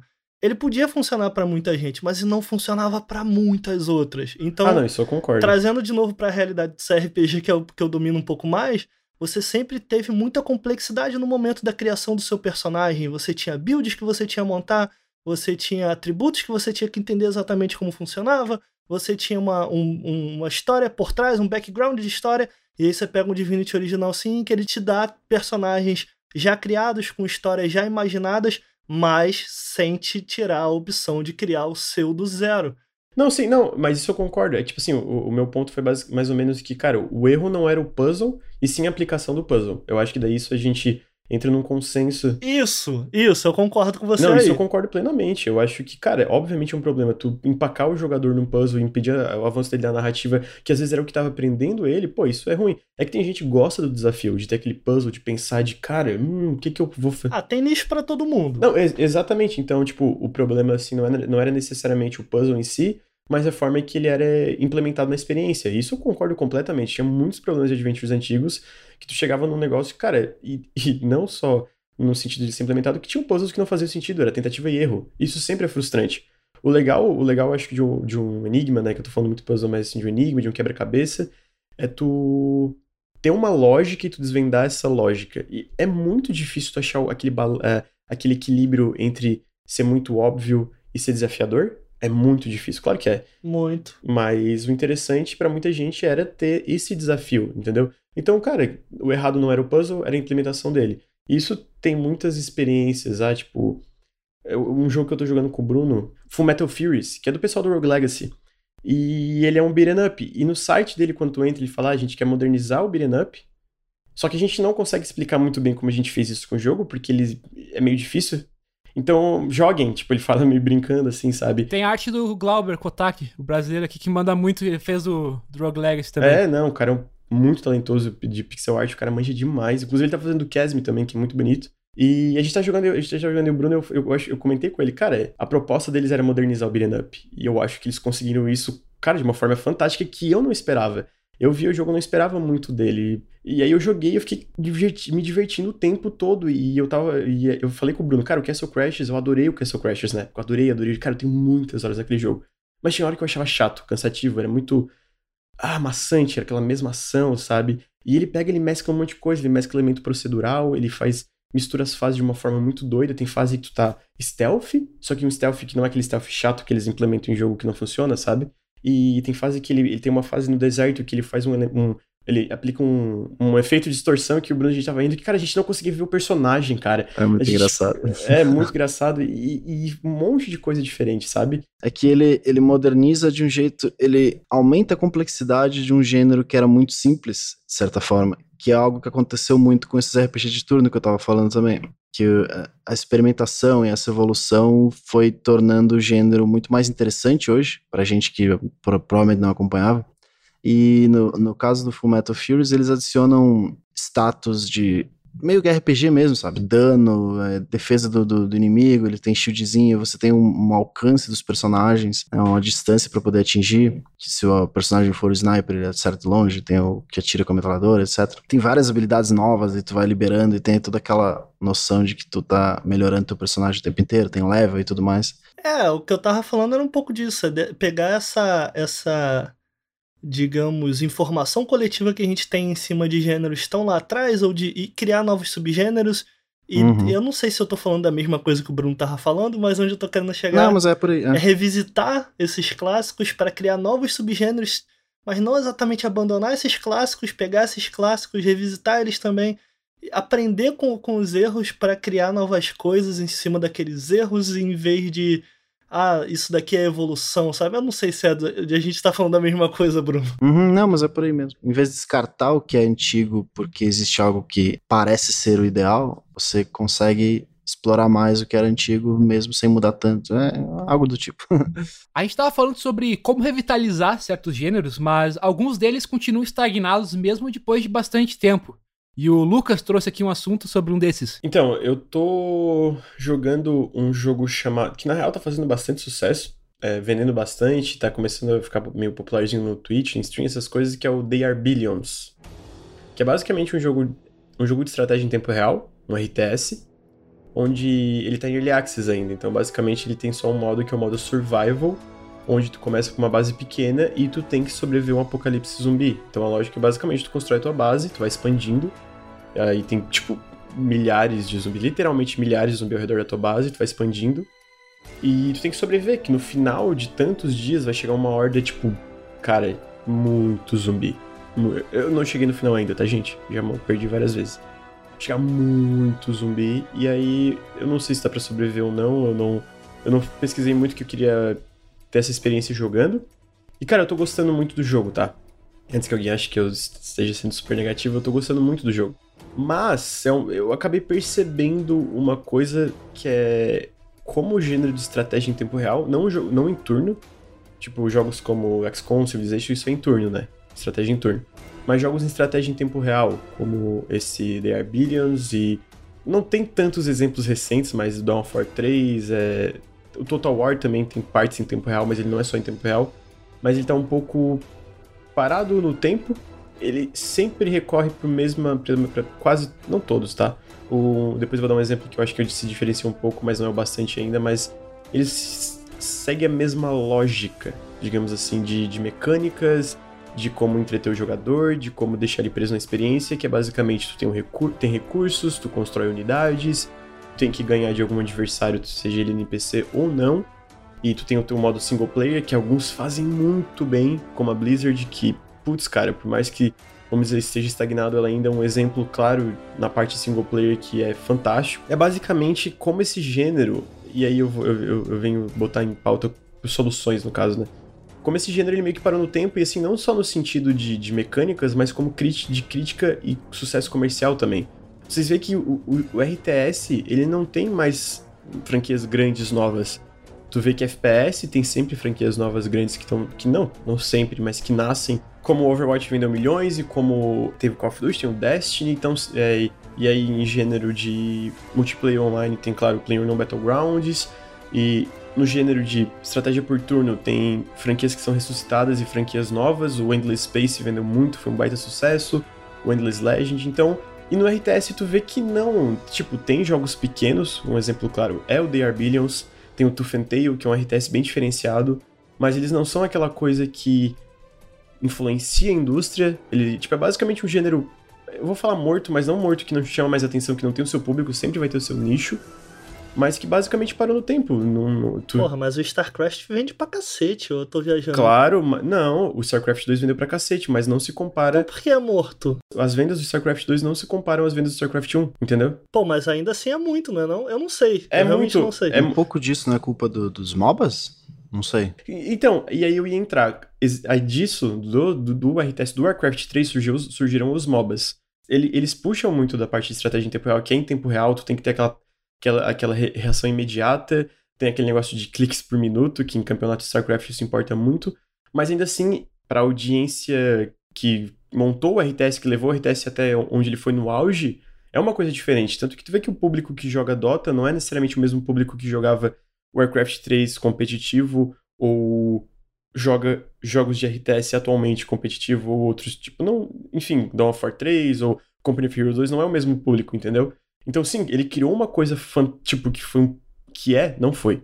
É um puta fenômeno, porque League of Legends é a maior coisa do mundo, de questão de jogos, basicamente, mas ainda assim não é, ele não mudou, ele não pegou aquela fórmula de tu ter um exército, de tu, tua facção. Você quer dizer que é uma coisa diferente? Eu acho que é uma coisa diferente. Ele, ele puxa, ele se inspira um pouco no RTS, mas é uma experiência muito diferente para eu falar que, cara, isso é um RTS. Tanto que o nome, o gênero dele é MOBA e não RTS, né? É, olha só. Aí, eu tenho duas questões nisso daí. Primeiro, se mantendo aqui no MOBA, cara, o quanto os jogadores querem e aceitam essas modificações. Eu lembro que um tempo atrás a gente teve uma discussão antes do Nautilus, em que eu falei, cara, eu me recuso a jogar um jogo que só tem um mapa, que foi o Dota. E a gente teve uma discussão enorme, porque eu sei que você é fã, na época você ainda estava bem ativo no, no, no, MOBA, no do Dota. E eu falei, cara, você pode me dar o, o, argumento que você quiser. Eu não vou aceitar que o jogo só pode ter um mapa. Uhum. E trazendo um pouco para minha para minha realidade, que é um pouco mais com jogos de luta, a gente teve por muitos anos jogos de luta em que, cara, a lógica dos personagens eram muito similares. Então você tinha o Grappler, você tinha o Shotokan, que é estilo Ryu, Ken, você tinha o personagem que era mais controle de distância, como Gaio. Enfim, a gente aos poucos começou a ver, ver jogos japoneses tentando lógicas completamente diferentes, saca? É, eu tava jogando aqui o próprio Dragon Ball agora e tava conversando com o Vinícius sobre ele. E o Vinícius me explicou como ele seguia uma lógica um pouco do Persona Arena, em que é, se você ficar apertando o mesmo botão, o, o personagem dá um combo, mas se você fizer o mesmo combo na mão, ou seja, utilizando os comandos, ele, você vai dar mais dano. Enfim, os jogos de luta começaram a bater diferente com, com esse conceito. Como os jogos 3D, mesmo bateram com os jogos 2D, e funcionam de uma lógica completamente diferente do 2D para 3D. Enfim, onde eu quero chegar é que aos poucos foi ok.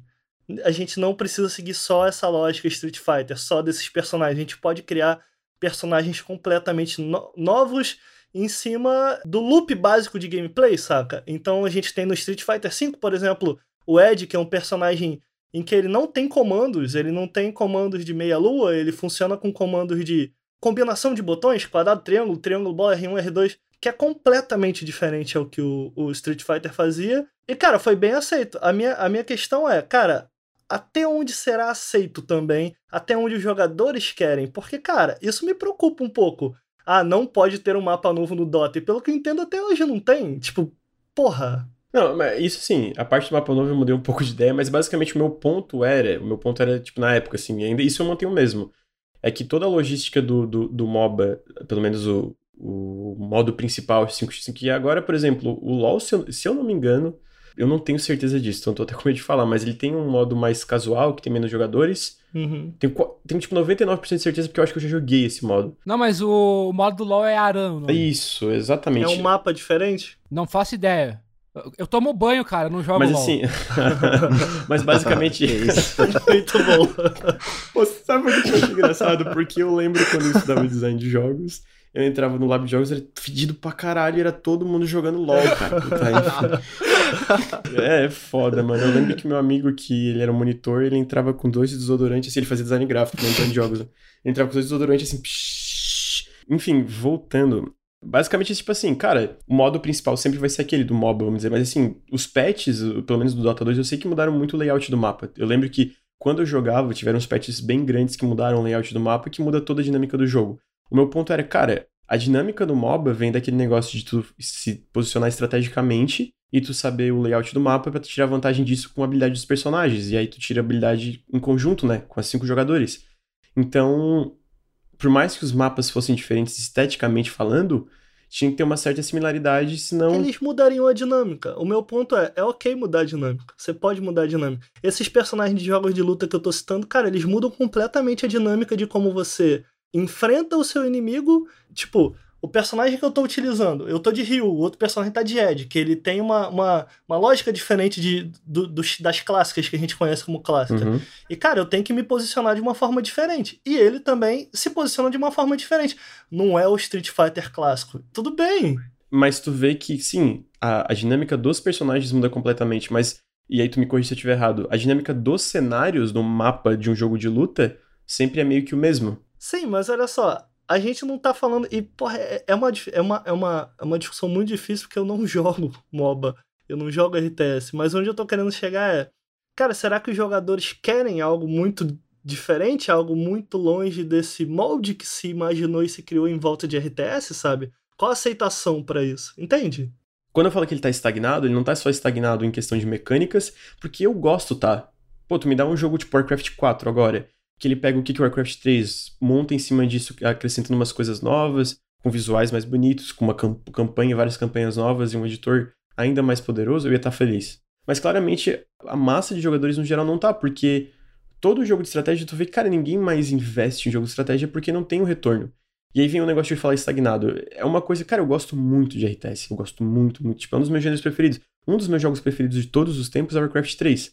Sempre que alguém pergunta, cara, um dos jogos seus preferidos, cara, Warcraft 3 sempre vai estar tá na lista. Se me dá uma coisa dessa indo um pouco melhor, eu vou estar tá feliz, mas no geral, a indústria não tá Porra, respondendo. então você é parte do problema. Você não quer um negócio diferente, você quer a mesma coisa. Eu não sou parte do problema porque eu tô aberto a outras experiências. E aí que tá tem que ter Mas você tá pagando com a carteira? Tô, tanto que eu comprei o The Are tá Billions, que é uma, uma proposta diferente. Eu, você é pilantra, o, porra. O Tooth and Tail, o Tooth and Tail eu peguei ah. também e é diferente, entendeu? É porque, olha só, o Total War não apresenta uma coisa diferente o suficiente pro gênero? Porque, cara, eu amei esse jogo e eu não sou muito chegado a RTS. Então, o Total War não é um RTS, né? Ele é uma mescla, ele mistura coisa de turno, aquele negócio de Grand Strategy, que tem aquele mapa gigante de aliança. E tem a parte. Só, a única parte que é RTS no Total War são as batalhas. O resto não. Ah, mas aí você tá colocando o RTS num molde em que ele tem que ser o molde. Se não for o molde, não é RTS. Eu, eu tô falando pela, pela questão. Tá todo errado. Não, não, claro que não. Eu tô falando pela definição do gênero. Tipo, cara, o Total War tem metade do jogo é de turno e metade de RTS. E isso é legal. Se isso for... Não, mas isso for uma proposta para mudar o RTS, levar pra uma direção que fica mais popular e tem mais experiências, que bom. O que, que eu tô dizendo é que hoje os desenvolvedores não estão tentando isso. O Total War faz isso e ele vende um milhão. Ele, ele, ele faz sucesso no nicho dele? Faz. Mas bastante para outras. Pô, vendeu bem, velho. Não, vendeu bem, mas não para outras empresas tentarem fazer uma coisa parecida. Me diz um jogo parecido com o Total War, que alguém tenta fazer igual. O... Ou melhor. Não sei. Aí fica difícil para mim. Pois é, não tem. Aí que tá. Tem o Total Warhammer com... 2.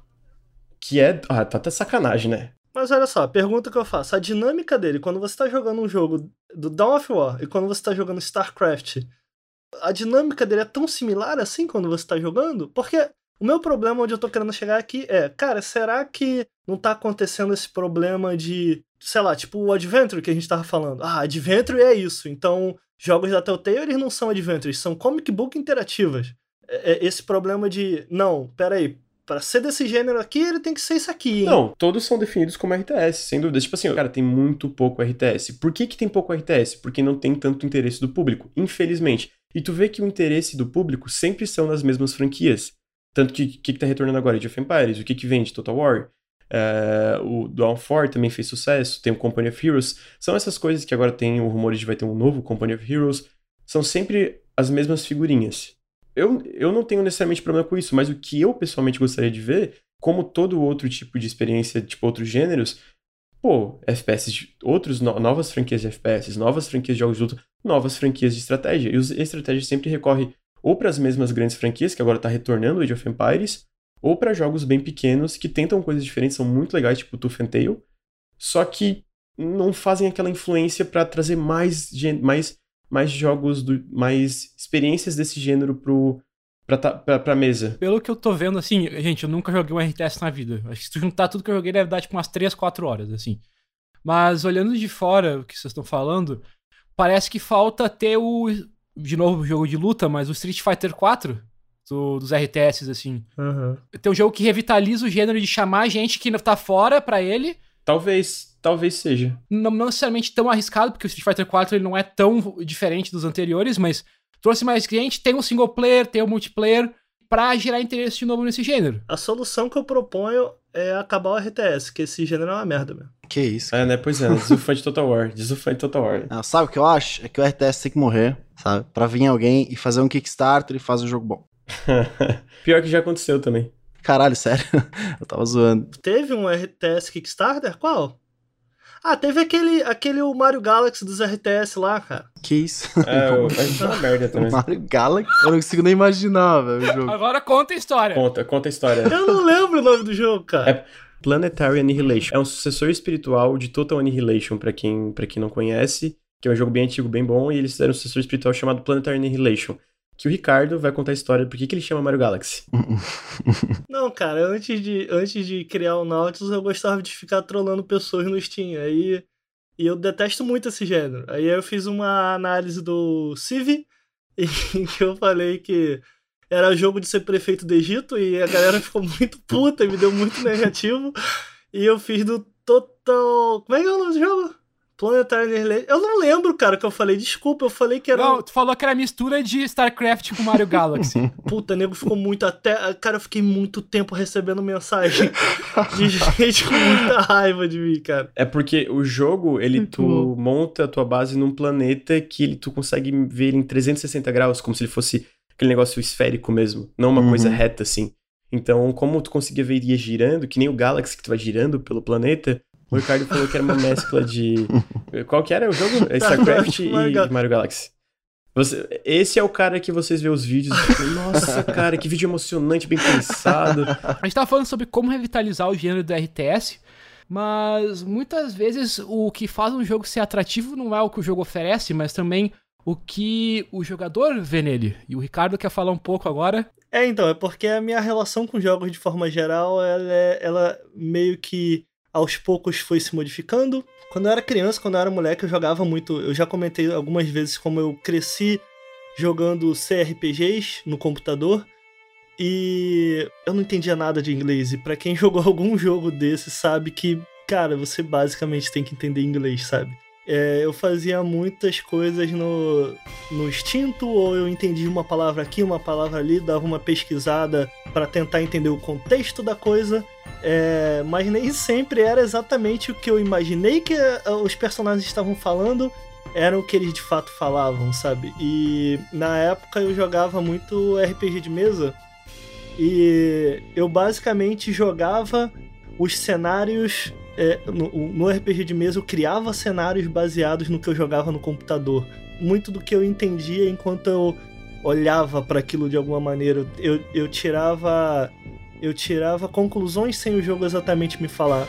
E eu tava jogando Night in the Woods recentemente e eu me parei pensando se o jogo fazia me integrava de alguma maneira ao jogo de forma consciente ou não. Tem uma cena, cara, que eu achei bem engraçada em que você basicamente vomita, vomita no carro de um personagem e no dia seguinte ele te dá a opção de você conversar com esse personagem em que você vomitou no carro ou conversar com esse personagem que também estava no carro, mas não tem nada a ver com isso. E, cara, eu me senti meio que na obrigação de ir falar com esse personagem em que eu vomitei no carro. E o jogo de nenhuma maneira muda se eu fizer isso ou se eu não fizer isso. O jogo de nenhuma maneira me incentivou a fazer isso. Mas eu, Ricardo, achei que eu tinha que fazer isso. Eu devia aquilo para aquele personagem, sabe? E como essa história tava muito na minha cabeça, sabe? Tipo, como isso não acontecia no jogo, isso acontecia fora dela, saca? E foi um momento muito mágico, cara, porque quando eu era criança eu fazia muito isso. E eu fiquei pensando, porra, cara, jogos fazem isso de propósito? Hoje eu não tenho nem certeza se lá atrás jogos faziam isso de propósito. Mas eu acho que isso faz tão sentido, sabe? E em especial depois de eu falar tanto do Zelda aqui no canal, eu acho que o Zelda faz isso muito bem, mas eu não tenho certeza se ele faz isso de propósito. E eu queria saber se, cara, isso é uma coisa minha, se eu tô viajando aqui, ou vocês de alguma coisa já tiveram um envolvimento nesse nível com o jogo de forma. Como é que eu posso dizer? De forma consciente ou não, sabe? Cara, pra mim não acontecia muito de imaginar um, um acontecimento, assim, dentro do jogo, tipo, fora do jogo, que sem entender, por exemplo. Mas uh, na série Final, voltando pra Final Fantasy IX, na época que eu joguei o 7, por exemplo, eu não entendia nada, né? Em inglês. E muito da, do que entregava o que, que a cena queria falar era a trilha sonora. A trilha sonora é muito uhum. sensacional, todos os Final, no Google Maps, etc. E sempre que tinha, por exemplo, a cena da Aerith, que ela, não sei se dá pra dar spoiler do Final 7 aqui. Ah, Bruno! Tá de sacanagem. O que, que, será que acontece com a Aerith? Tá, continuando. Aí, tipo, muitas cenas dentro do jogo, tipo, eu interpretei provavelmente errado, mas por causa da trilha sonora, ela meio que guiava o que estava acontecendo. E quando eu joguei de novo, confesso que alguns dos diálogos eram inferiores por que eu tava entendendo, entendeu? Sim, eles parecem melhor na nossa cabeça, né, Isso. cara? Tudo parece melhor na nossa cabeça. Cara, mas eu acho que ah. eh, jogos, pelo menos antigamente, trabalhavam sim, justamente por ter uma limitação tecnológica do que tu podia colocar, questões de memória, de gráfico. Verdade. Porque era comum, cara, desde o Atari, mas também já no Nintendinho, de, pô, o jogo ter a história no manual, tu tinha que ler o manual para ver o próprio Zelda, o primeiro Zelda, a história do universo explicados no manual. Eu acho que tinha muito disso por, cara, a gente tem que dar alguma justificativa e tal, e colocavam lá. Talvez agora não tenha tanto, justamente por tu ter isso, e jogos, inclusive, principalmente RPGs, tem um problema deles serem até prolixos demais agora, que eles têm, não tem limitação e é a caralhada de texto o tempo inteiro, mesmo quando não precisa. Mas eu acho que sempre tem essa questão do, do pessoal, porque a parte de performance dos videogames, né? Por tu ser um ator no meio daquilo ali, acaba colocando uma parte que tu tem uma reatividade, vamos dizer assim, sabe? Tu tá reagindo às coisas que estão acontecendo e a forma que tu vai reagir vai ser diferente, mesmo que seja o mesmo evento para todas as pessoas. É até a nossa função como crítico, sabe? Tu vê leituras completamente diferentes sobre várias coisas. Tem coisas interessantíssimas sobre a baioneta, cara. Quando saiu o primeiro jogo, foi uma, um debate muito forte de, de uma leitura feminista se a, a baioneta é um personagem pode ser um lugar feminista ou se é algo super sexualizado, se a sexualidade dela, o jeito que ela aborda a sexualidade dela é algo positivo ou é só uma visão machista. E, tipo, até o próprio Hellblade teve discussões se a forma que, com que ele fala da doenças mentais, né, e se é o suficiente, porque eu, eu vi um artigo muito bom da Dia Lacina no Polygon, que ela comenta que o, o, Hellblade é muito bom em demonstrar os sintomas, mas ele não mostra como é que. como o mundo lida com os seus sintomas, sabe? De tipo, ok, você uhum. tem uma, um surto, mas você ainda tem que ir pro trabalho. Ah, os seus amigos não necessariamente vão entender e tu acaba perdendo eles. Tem várias coisas assim. E, e, são coisas que nem necessariamente o, o, texto do jogo tinha essa intenção, mas tu acaba interpretando daquele jeito um dos textos básicos de crítica de qualquer arte é a morte do autor do Roland Barthes, que basicamente fala que a intenção do autor não é a única coisa que conta, porque tu tem a interação entre, entre a pessoa e a arte em si, e como ele interpreta isso, e isso ali é um, é um ato de criação também. Então, nenhum, nenhum jogo vai ser a mesma coisa, sabe? Tudo bem, você tem casos que eles são ambíguos, tipo, ah, sei lá, o final do Last of Us, sabe? Tipo, ah, o Joe é uma pessoa boa não, uma coisa assim. Uhum. E. Mas e até coisas, sei lá, cara, o que que o mundo do, do Breath of the Wild quer me passar, sabe? Enquanto eu tava pesquisando para vir conversar com vocês aqui, eu acabei batendo de frente sem querer numa entrevista com o David Lynch.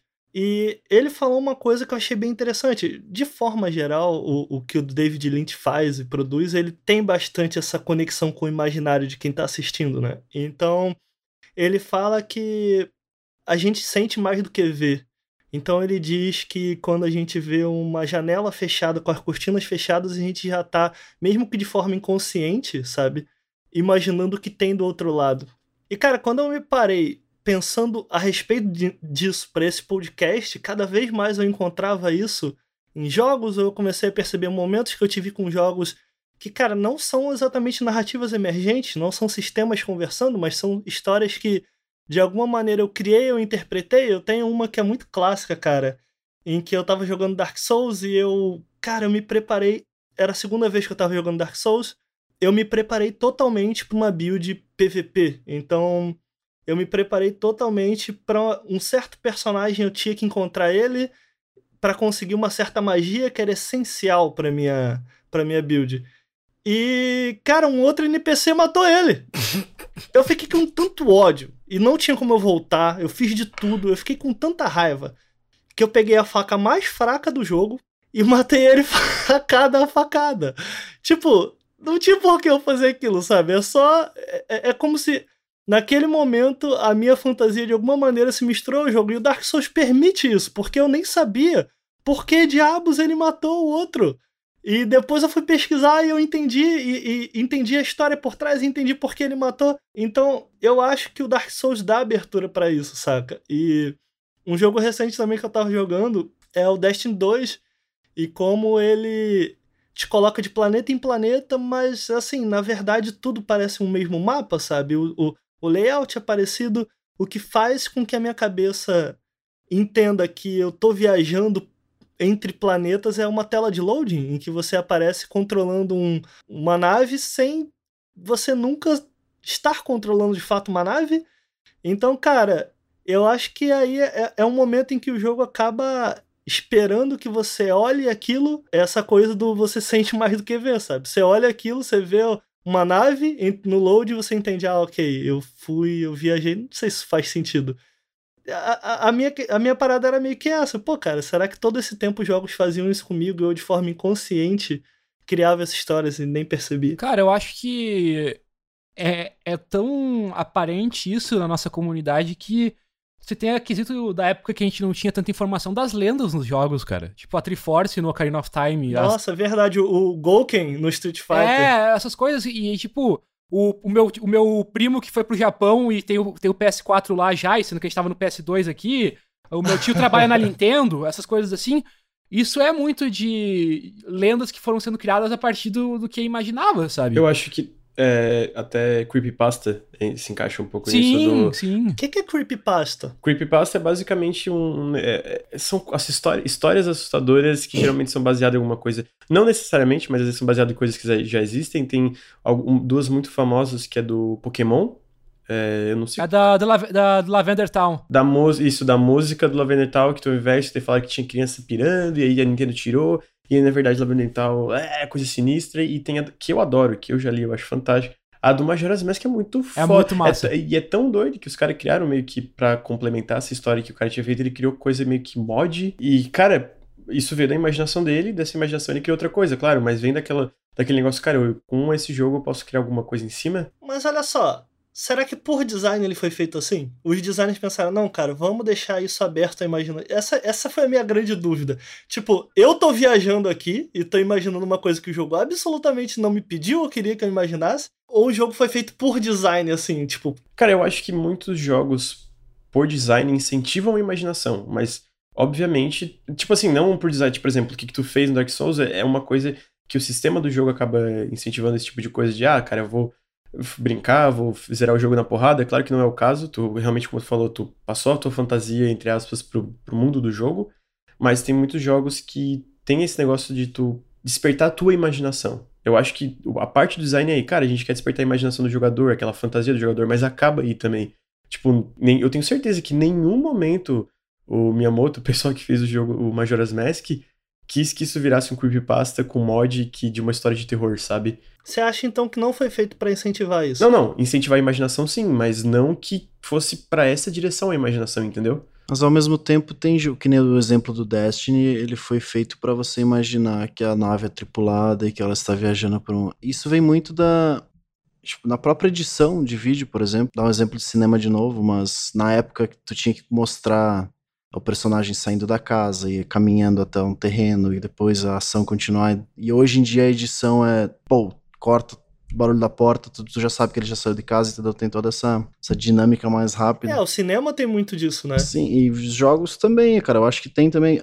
Alguns momentos não são intencionais, que nem o caso do Majora's Mask, mas alguns sim são, que nem uma casa uma bandeira rasgada, sei lá, uma coisa diferente dentro daquela casa e você imagina quem vive lá, esse tipo de coisa, mas o jogo nunca vai te mostrar quem que vive lá, mas fica na tua imaginação e isso ajuda na credibilidade daquele mundo. É porque, cara, vocês falam muito de como eu às vezes eu pego um jogo de 5 horas e eu demoro 10. É porque, cara, eu viajo realmente com jogos. Eu admito que eu viajo. E às vezes eu fico, cara, eu tô viajando pra caralho aqui. Então, eu, quando eu tava pensando nisso, me lembrou muito de algumas situações que eu acho que todo mundo já passou, que foi, cara, você ficar com muito raiva de certo chefe e, cara, aquilo virar uma questão de orgulho. Ah, não, agora eu mato esse filho da puta. e, cara, isso tá totalmente. Essa rivalidade foi você que criou, sabe? E, e. Enfim, foi nisso que me levou a pensar, porra, cara, será que isso é feito de propósito? Porque isso, por exemplo, que o Bruno falou, ele tem total razão e eu não tinha pensado nisso. Realmente, enquanto, eu, eu sou muito lento com jogos muito por isso. Enquanto eu tô andando, eu fico, bah, aquela árvore ali, será que por que será que ela tá aqui? Por que será que ela é maior que as outras e tal? É, e se tem uma corda pendurada na árvore, por exemplo, tu já fica imaginando muita coisa. E, é, e foi proposital, né? É, mas assim, vamos, vamos, vamos na pausa, só que o Ricardo não é normal, né? Ele pega um jogo tipo de, de Diaster que tem uma hora e zero em sete. aí tu fica, cara, mas não tem nada mais pra olhar. Ah, tinha uma pedrinha, sabe? Gente, sabe que, que jogo ele trabalha a imaginação bem? Lá vem. Hum. Kentucky Route Zero. Não, parece ser parece bom. Sim, parece, parece ser bom. O Kentucky Route Zero é um bom exemplo disso, que ele claramente ele é vago em certos aspectos por ser vago e trabalhar isso do imaginário, mas eu vejo também nele certas coisas que é por limitações também. Por exemplo, tu tem horas que tu tá o, dirigindo o caminhão na estrada, é só um mapa e tu vai andando no mapa. E aí tem alguns lugares que tu entra, mas não é um cenário com gráficos e tal, é só por texto, assim. E nessas horas geralmente são as partes mais viajadas do, do jogo, assim. Tem alguns cenários que, assim, tu não sabe nem se aconteceu. E, é, e nessas partes é quando tu, tu começa a imaginar a descrição, essas coisas assim. Falou sobre esse negócio de, do, do, do Kentucky que tu imagina. Um jogo que tu falou, lembrei agora é o Sunlessee, cara. É 100% isso. É, todas as localizações têm uma, uma ilustraçãozinha, mas é tudo texto, texto, texto. E aí tu pega muita coisa ali, mas muita coisa vem da tua imaginação de tu, cara, montar. Como será que essa sociedade dessa ilha funciona? Cada ilha tem uma sociedade diferente, uma hierarquia diferente, que segue uma hierarquia maior do mundo do jogo, que é completamente, completamente doida. Mas muita coisa tu, tu, tu vai completando lacuna com a tua imaginação, né? Só que daí realmente é feito por design, né? No caso do São Lessie. O meu medo, cara, é ficar, ah, porra, é, é, o jogo se encostar demais nisso e ser de certa forma, desleixado, porque você pode imaginar o que você quiser. E o meu é tipo, será que só, só assim ele precisa ser sempre minimalista para fazer a imaginação funcionar, sabe? Se ele é minimalista e ele não e ele tá sendo isso por preguiça, ele não funciona, cara. É aí que tá. É.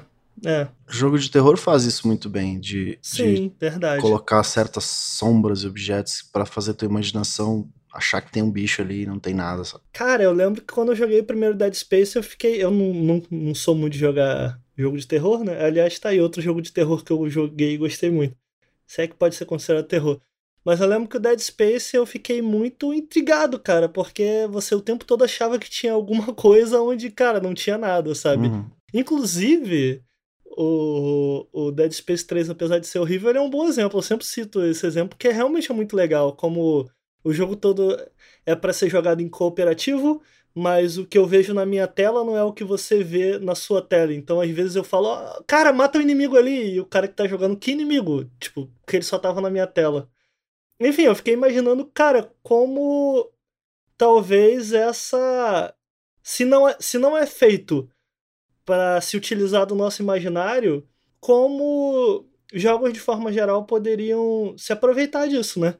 Sem necessariamente cair na narrativa emergente. É que é que eu acho que é que narrativa emergente aí é dos sistemas, eu não acho que trabalha tanto com o imaginário, cara. Eu acho que é mais você tá criando uma narrativa em cima de algo que aconteceu. Você tá contando uma história. Cara, você tá criando uma história. Você tá criando uma história na sua cabeça. Eu acho que tem muito da imaginação, sim. Não, porque a história tá, ela tá sendo guiada pelos sistemas. Tu só tá complementando. Eu acho que o imaginário. Ok, mas aquela história não existe. Você criou uma história para aquilo ali, de certa forma. Tu viu aquilo e tu criou em cima do que tu viu, entendeu? É como se tu. É tipo. Ah, não sei. É tipo assim, chegar. Cara, aconteceu um acidente ali que eu vi, o cara bateu. Eu acho que é mais para isso, sabe? Pô, mas isso aconteceu de fato. Você... Mas aconteceu no jogo. Bom, a gente entra em outra discussão aqui, cara. Let's get scratching. A gente tá encerrando o terceiro episódio. Como sempre, a gente ainda tá aprendendo como faz isso, então qualquer sugestão ou crítica é sempre bem-vinda. Ricardo, onde as pessoas podem entrar em contato com a gente? Lá no nautiluslink.gmail.com por favor, mandem aí, falem o que vocês estão achando do, do podcast, porque é muito importante para a gente tentar melhorar qualquer crítica, qualquer elogio também. Só não fala que tem que ter trilha que não vai ter trilha. Vai sim. O programa é meu.